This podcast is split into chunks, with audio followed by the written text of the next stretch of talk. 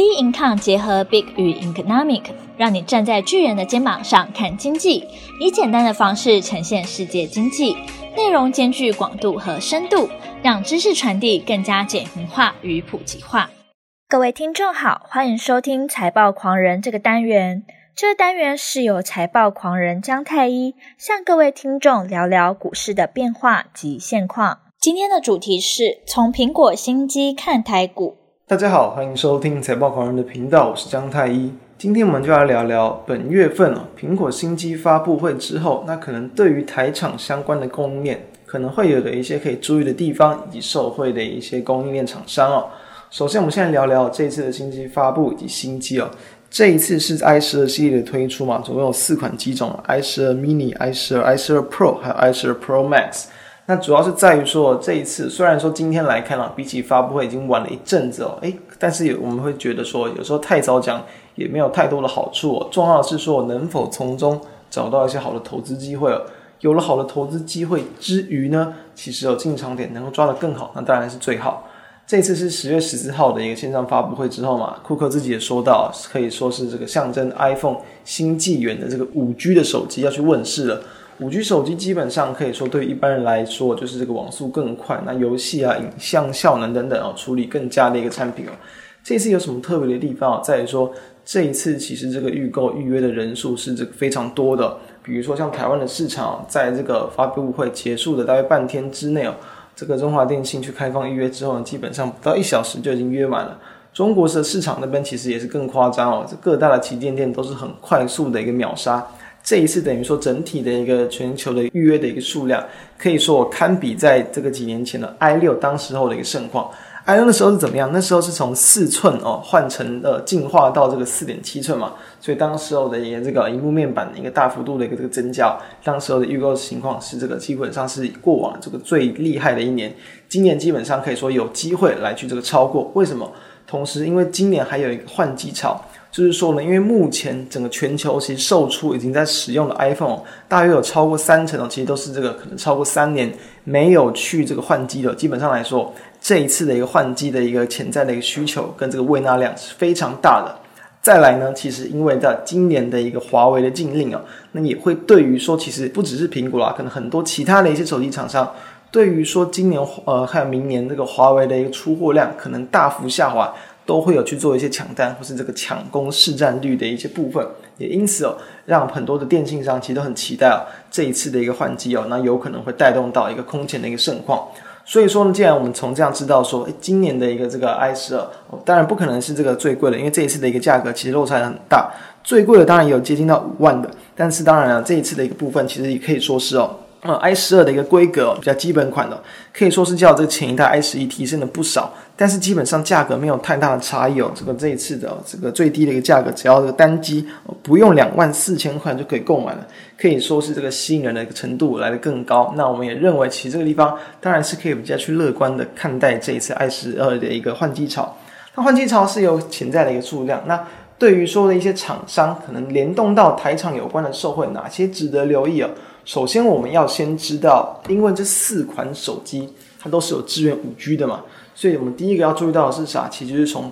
原本的一些的元件可能的一些升级需求的一些扩大，或者是说某些可能独家拿到了一些这个订单的一些厂商，通常来讲都是在这个台厂比较有机会关注的。我们首先要知道，因为在这一次啊，这是五 G 的升级嘛，就是说支援的频段升级的讯号的传输的需求也会增加。所以，对于很多，比如说射频元件、射频模组、天线等等的需求都会提高。那因此，由此我们可以看到，需要更多的可能基频晶片，还有射频的晶片。基本上，基频晶片就是以这个高通为主啊，基本上跟我们没有太大的相关。那射频晶片呢，主要的这个苹果的供应商，像 Skyworks、Evergo 或者 Qorvo 等等。基本上也都是这个主要的供应商，那对应到台湾相关的一些这个代工，尤其在射频镜片，其中很重要的 PA 就是功率放大器了，其在三一零五的稳茂，以及像八零八六的宏杰科，他们会去代工。基本上对于他们的业绩也是比较值得期待的。那除此之外呢，因为有更多的元件，那同样一样在一小小台的一台这个机种里面呢，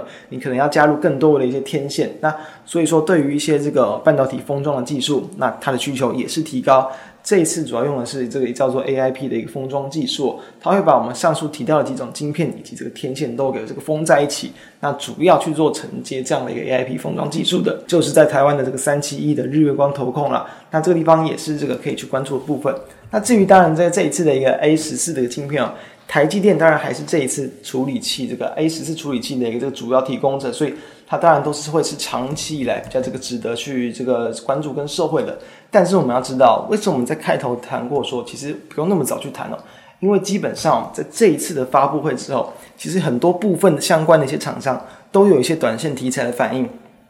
但是很多因为在近期啊，整个国际股市都还是持续在去观望，可能美国选举之前的一个这个观望气氛呢，以及哦，在这个疫情不断的扩大。很多这样的情况，反而在发布会这个去这个公布这一次的新款的五 G 手机之后呢，反而很多厂商都是见到了相对的高点，比如说像台积电，还在十月十四号的一个这个收盘哦，四百五十九元哦，从到今天哦，就是十月二十九号来看呢，今天收盘只有四百三十七元，可以说是也是蛮明显的一个落差，就是这个跌幅嘛。为什么会在发布会之后就容易是高点？因为我们都要知道，这一次的发布会之后，毕竟这个厂商不会是马上就可能会有这个立即的对于业绩的一些贡献跟益助，所以说很多时候有可能，其实在这个发布会之前，相关的厂商都会已经有一些股价先行的一些反应。其实台积电就可以看到，在十月十四号之前，其实在这个十月的十七号，然后八号跟十二号就已经连三根红 K 哦，然后来去挑战哦今年的一个这个再度挑战今年的新高点。那在之后就出现一些这个明显的一些修正，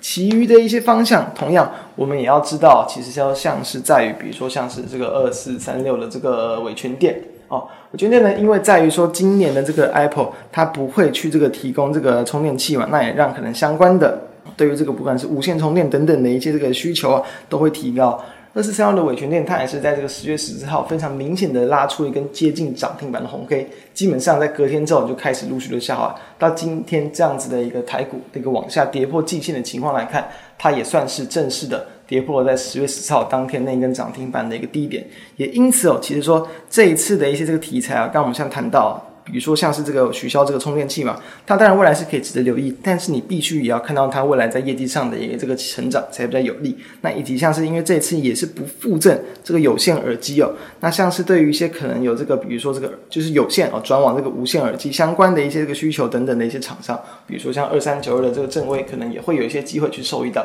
正威同样也是哦，在这个十月十四号之后呢，它可以说是这反应的比较慢一点点，在十五号啊、十六号、十九号，其实都是这个缓步的一个往上去攻击哦。但是，一样啊，这今天也都是陷入到了，其实在这个可以说是在新机发布会之后，等当时候的一个相对的这个股价比较偏低的位置哦。这也是同样会去考量到近期盘的一个影响。所以说盘的一个关系，我们认为其实不需要在台股这么高的一个位阶，以及整个国际市场都还是比较偏向观望的时候，再去做一个切入哦。那其他的一些地方，比如说我们一样认为啦，什么样的情况可以代表市场看好度最佳？你直接去从这个股价的反应哦，如果说它是连这个近期的观望气氛都不受影响，还能够逆势往上挺高的个股，那就非常值得留意了。其中一档是六五五八的这个性能高，它是这个打进苹果最新款这个耳机电池厂商哦的一间这个公司哦，它基本上也是在十月十四号当天很明显的往上起涨，当天是攻涨停板，隔一天也再度直接去一价涨停一价锁死，再隔一天也是这个持续攻到涨停板。到今天来看，它其实都还是维持一个相对强势的情况。当然不是说这边建议各位听众朋友立即去做一个追高，而是说这些其实股价已经这个很明显的反映在说，有可能是因为这个新的一些订单的一些机会，那或者是说有切入到这个新的一些这个应用的一些产品，基本上对于他们在未来的一个这个业绩展望都是比较值得留意的。那除此之外，要知道这一次我们刚前面有谈到它的一个这个整个规格是往上提升嘛。但是 IC 的单价其实并没有提升的很多，所以哪些厂商是可能有害的？其实原先的一些很多相关的一些，不管像是可能 PCB 啊、机壳啊、这个面板等等的一些厂商，记忆体啊，或是这个镜头等等，其实都有可能哦，他们的单价都会被这个稀释到，就是说这些厂商他们的这个毛利率会下降。所以对于一些可能真正切入到这个五 G，不管像是可能处理器啊，或是一些这个射频晶片相关的一些提升，这些东西哦。会是比较这个值得去留意的哦。反观哦，其实很多一些传统的一些，比如说瓶盖的供应链啊，很有可能呢，会因为在这样这样的一个这个新新款的一个情况之下，哦，反而这个股价会受到比较负面的影响。过去的经验来看哦，其实这个如果说它的一个新机的销售是比预期还要好的哦，当然有可能会有后续的一些追单效应，带动整体族群的一些部分上扬。但是往往涨得最强劲的，可能都会是新加入供应链的。就是对说，或是有切入到新应用的一些产品，比如说像是今年的一四四四的力丽嘛，它切入到这个 i 十二的充电线外层的一个这个副材了，那也成为这个智慧音箱的这个编织网布哦，或是 Apple Watch 表带等等的一些供应商，这样子的一个切入到新呃，应该说新产品啊，或者有新订单的，它其实从九月中旬的股价就已经开始明显的一个往上攀升哦，在这一次的发布会之后，也是有这个大约这个两天短线的一个往上攻高的一个反应。这也是说，其实为什么我们会提出说上面这几个比较值得关注的，而不是提出很多可能以前旧的一些，比如说像是可能一些 PCB 的啊，或者是一些这个铜箔基板相关的啊，或是一些这个镜头相关的。我们认为很多一些比较旧的一些瓶盖供应呢，